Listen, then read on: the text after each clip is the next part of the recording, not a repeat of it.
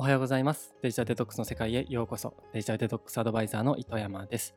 この番組では日々のストレスを軽減させ、あなたの人生をちょっぴり楽にさせるような小話を毎週お届けしております。はい。えー10月に入って急に寒くなりましたね。僕が住んでいる山口県の宇部市では今日はもう最低気温が13度と、もう冬じゃないかっていうぐらいの、えー寒さになってきております、えー皆さんもですね、体調管理気をつけてください。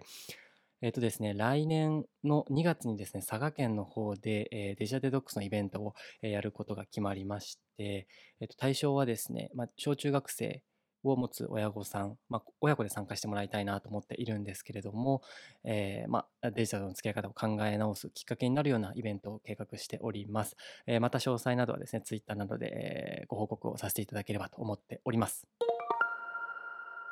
はい、で今回のテーマなんですけれども、えー座りすぎというテーマで、えーお話ししてみようかなと思っております。この座りすぎっていうお話はですね、あの先日出演させていただいた、えっと、山口県のラジオの方でもですね、えーお伝えした内容とちょっと重複してしまう分あるんですけれども、えっと、実はですね、僕たち、まあ、これあのシドニー大学の研究なんですが、日本人っていうのは、えー一番座ってる時間が長いというふうに言われております。1日7時間ほどですね。で、この座ってる時間が4時間の人に比べて11時間以上の人っていうのは死亡率が40%も高いと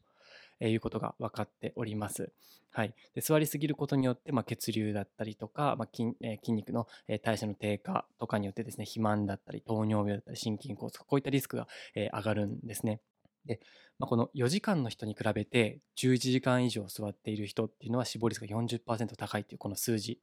これ驚くんですけれども喫煙している人の死亡リスクよりも高いんですね。でそれだけ座りすぎっていうのは危険な行為だと、はい、いうことになります。でまあねこの話を聞いて11時間もいやいや座ってねえよと思う人多いと思うんですけれども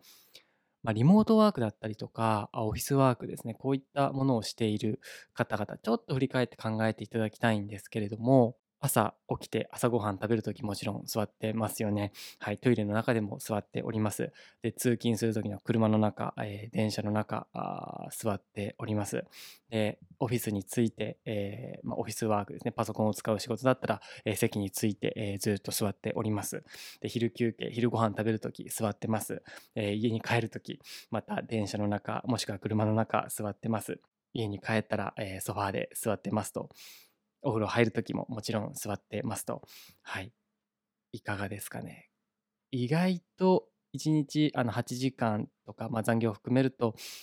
9時間とか働いてる人って11時間座ってるって意外とザラにあるんじゃないかなと僕は思うんですけれども皆さんちょっと振り返って考えてみてください。はい、僕自身もですねあのリモートワークをやっているので日中はもちろん、えーずっと座っている状態です。で家に帰ってもですね、まあ、ゴロゴロしているのでもちろん、えー座っているっていう感じで、えー11時間とはいかなくてもですねもう本当にあの10時間ぐらい座っちゃってるんじゃないかなというふうにあの危機感を感じてます。はい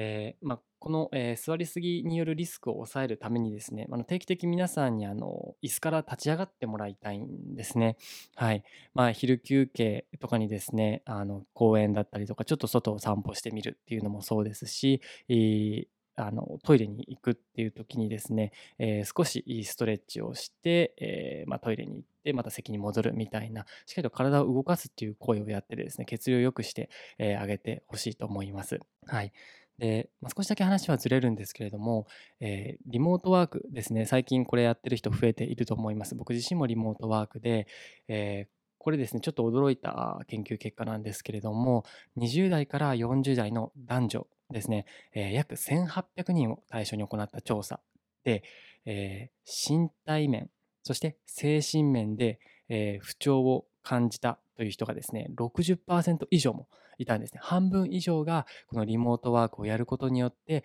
身体面そして精神面の不調を感じていると、はい。えーこういった中でですね僕たちっていうのは、まあ、いかに、まあ、このリモートワークという働き方もそうですしリモートワークをするんだったらデジタルデバイスですよねパソコンスマホを手放さない手放せないと思うので、まあ、そういったものとの付き合い方をやっぱり考え直していかないといけないなというのを強く強く、感じました。でこのラジオではですね、まあ、こういったデジタルデバイスの付き合い方、そういった話を、今後も継続してやっていく予定ですので、ぜひですね、フォローなどしていただけると幸いです。はい。今日はこの辺にしておきます。えー、この番組ではですね、あなたからの質問や感想などお便りをお待ちしております。番組詳細欄にあるお便りフォームからお寄せください。Twitter もやっておりますので、感想は、ハッシュタグデジタルデトックスの世界をつけてツイートしてもらえると嬉しいです。それでは今日はこの辺でまた来週会いましょう。